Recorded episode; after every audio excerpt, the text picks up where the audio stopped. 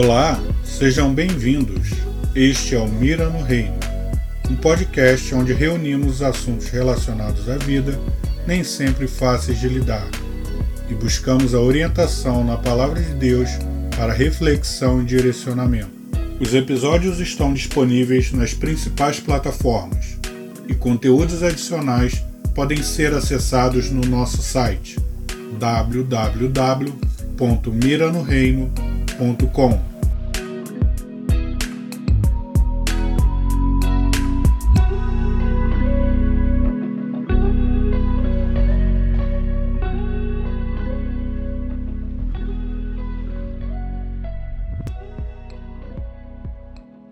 Olá, sejam bem-vindos ao Mira no Reino podcast. Este é o episódio número 3. Aonde você vai, ali você está. Achamos que temos o controle de tudo. A gente quer dizer para Deus o que ele deve fazer por nossa vida.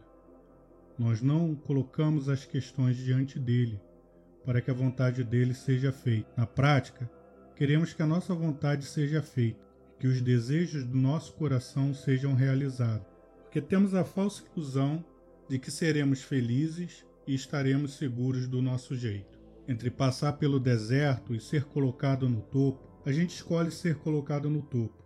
Só não devemos esquecer que foi o Espírito que levou Jesus para o deserto, mas foi Satanás que o levou para o topo. Claro que a nossa vida nem sempre é um mar de rosas.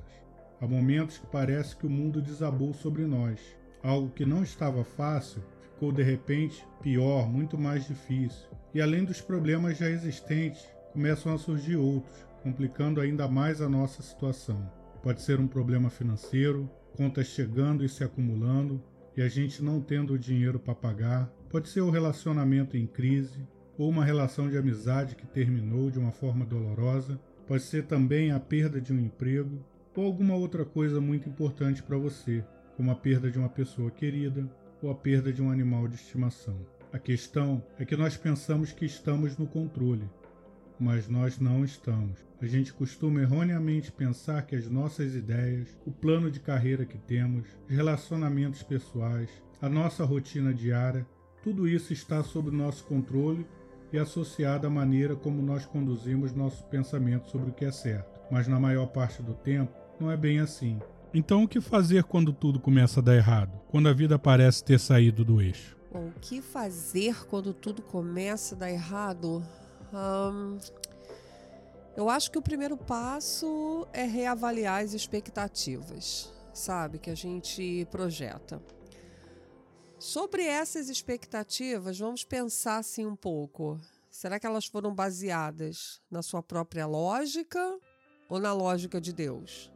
Olha, nós não sabemos nem sequer desejar o que é de fato bom para gente. O que parece ser bom pode trazer um caminho tortuoso à frente, né? Então eu acho que a primeira primeiro movimento é parar, refletir. Vamos ver outras reflexões. É, está dando tudo errado na perspectiva de quem? Ou está dando tudo errado mesmo, ou as coisas só estão acontecendo de uma forma diferente da que você planejou. Né? Existem diferenças né? nessas questões. Nossas escolhas, por exemplo, ainda podem estar relacionadas com o nosso passado, com a criação que recebemos, pode estarem baseadas em sentimentos, e nada disso é saudável né? seu passado, suas experiências dolorosas que ainda não foram curadas, a criação que você recebeu, podem estar impedindo você de ouvir a Cristo. Né? Será que a projeção que você fez foi em cima de alguma pessoa, por exemplo, e hoje você se sente decepcionado porque essa pessoa não correspondeu à sua expectativa? Então, nenhuma expectativa deve ser colocada em cima do outro, né? Então, nós somos pessoas em processo contínuo de desconstrução, reconstrução e ninguém pode ser responsável pela expectativa do outro. Então eu acho que o primeiro passo é refletir sobre isso tudo, sobre essas questões, né, para você tentar se conhecer, se respeitar, admitir que sem convidar Deus para as suas decisões, sinceramente, é estar fadado ao fracasso, né? Então refletindo sobre essa pergunta: quando tudo começa a dar errado e a vida parece sair dos eixos? Olha, pode ser, se a gente for pensar bem, pode ser até uma oportunidade, né? Uma experiência de disciplina. Talvez você precise estar sendo disciplinado em alguma área da sua vida. É, com certeza você não será mais o mesmo e não ser o mesmo pode ser bom, né? Então, né, por quê? Porque, infelizmente, é por meio da necessidade e da fraqueza que nos aperfeiçoamos. Né? A gente passa a orar como nunca quando está passando por alguma situação e aprendemos na prática que é possível sim tomar um outro caminho, fazer outra escolha. Pensamentos engessados e estereótipos são quebrados nesse momento, né? Então, porque sem determinados recursos, por exemplo, sem seu padrão de vida anterior, sem aquela zona de conforto que te abrigava, sem aquela pessoa que concordava com tudo que você falava, sem aquelas manias que não deixavam você amadurecer, é, sem sua família por perto, enfim, sem, sem aqueles padrões que, que te mantinham limitado, é só você e Deus. E Deus pode estar usando essa situação para trazer um pouco de disciplina para sua vida, né? Te ajudar a perder aquilo que você precisa perder para se transformar. É agora que sua mente é direcionada para o que realmente importa, né? Então, quando tudo dá errado, então para, né? Respira, respira, reflete, vamos refletir, vamos analisar sobre as decisões que foram tomadas e que te levaram a esse lugar onde você está. Tem que orar orar pedindo orientação do trono de Deus, né? Conversar com pessoas de confiança, não dá para ficar contando a vida para todo mundo, compartilhar seus problemas com quem realmente pode te ajudar. Apesar de toda a tensão, de toda a preocupação que uma circunstância ruim traz, a impulsividade ela nunca foi a melhor solução para nada. Então, acho que é tentar identificar mesmo que está ao seu alcance né? E um, que recursos ainda podem ser usados, né? E acalmar, porque né, na confusão e no desespero você pode não estar tá enxergando alguma coisa que está ao seu alcance, né? Então, às vezes, a saída está bem perto, mas por causa da ansiedade, do desespero, a gente não consegue encontrar. Mas às vezes é preciso identificar as características e comportamentos em nossa natureza que podem estar influenciando essas situações que nós estamos vivendo. Que características na nossa natureza podem influenciar uma tomada de decisão? eu acho que a maioria concorda que a ansiedade e a impulsividade são traços marcantes que podem influenciar mal uma tomada de decisão. Né? Acho também que nossos sentimentos não são a melhor referência para se tomar uma decisão nem quando você está extremamente feliz, ou triste, ou decepcionado, ou com raiva. Um, eu acho que o importante é aguardar o momento em que você se encontra um pouco mais imparcial para uma tomada de decisão com mais serenidade e sabedoria.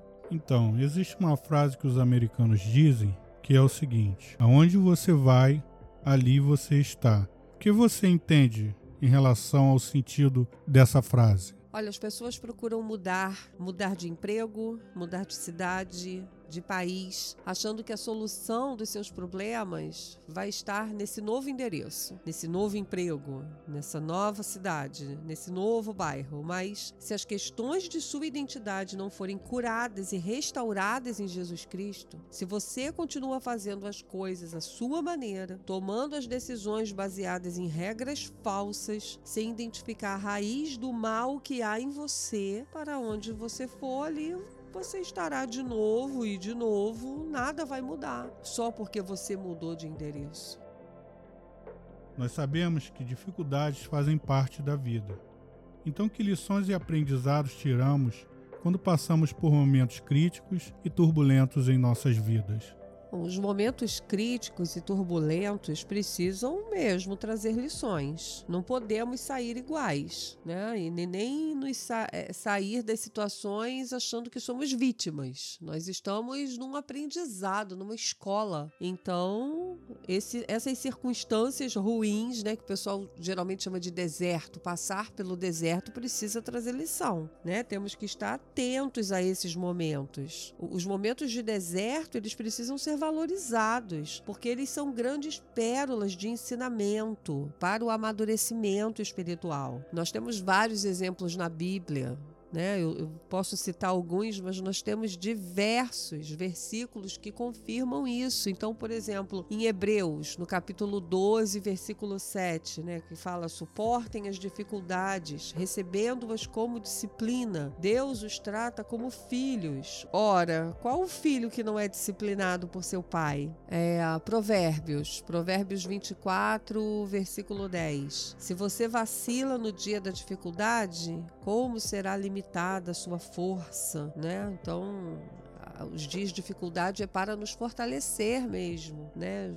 Podemos citar Jó, o livro inteiro, né? Mas se você for lá no capítulo 4, no versículo 5, né? Que fala assim: Mas agora que se vê em dificuldade, você desanima. Quando você é atingido, fica prostrado, né? Então a Bíblia está cheia de, de exemplos, de versículos, de ensinamentos, né? De como é importante observar que lições que se tiram de qualquer dificuldade que você esteja passando, né? Então fiquemos firmes, né? Porque nada foge do controle de Deus. Não tem como Deus ser pego de surpresa. O Senhor nos vê remando com dificuldade e, e também vê esse vento forte contra nós, né? Então volta, ora, ora de novo, se mantenha em oração, fique em silêncio para tentar ouvir o que Deus tem para sua vida. Você pode reconstruir o que depende de você, né? E muda, muda aquilo que depende de você com a orientação do Senhor.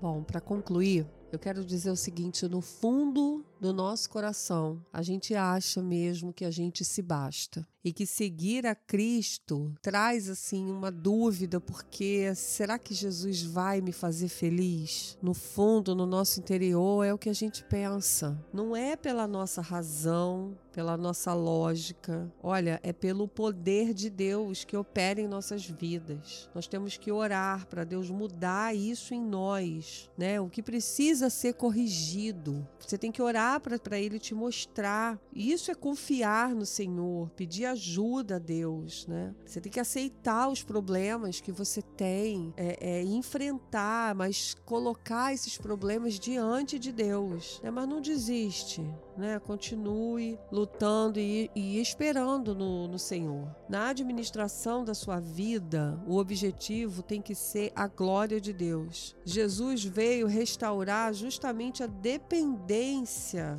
a Deus, né? Essa dependência, ela foi quebrada, foi rompida, foi perdida lá no jardim do Éden. O mundo que não conhece Jesus Cristo, esse sim é autossuficiente, mas nós que somos seguidores de Jesus, nós temos que ser dependentes dele em todas as áreas da nossa vida e tementes ao Senhor.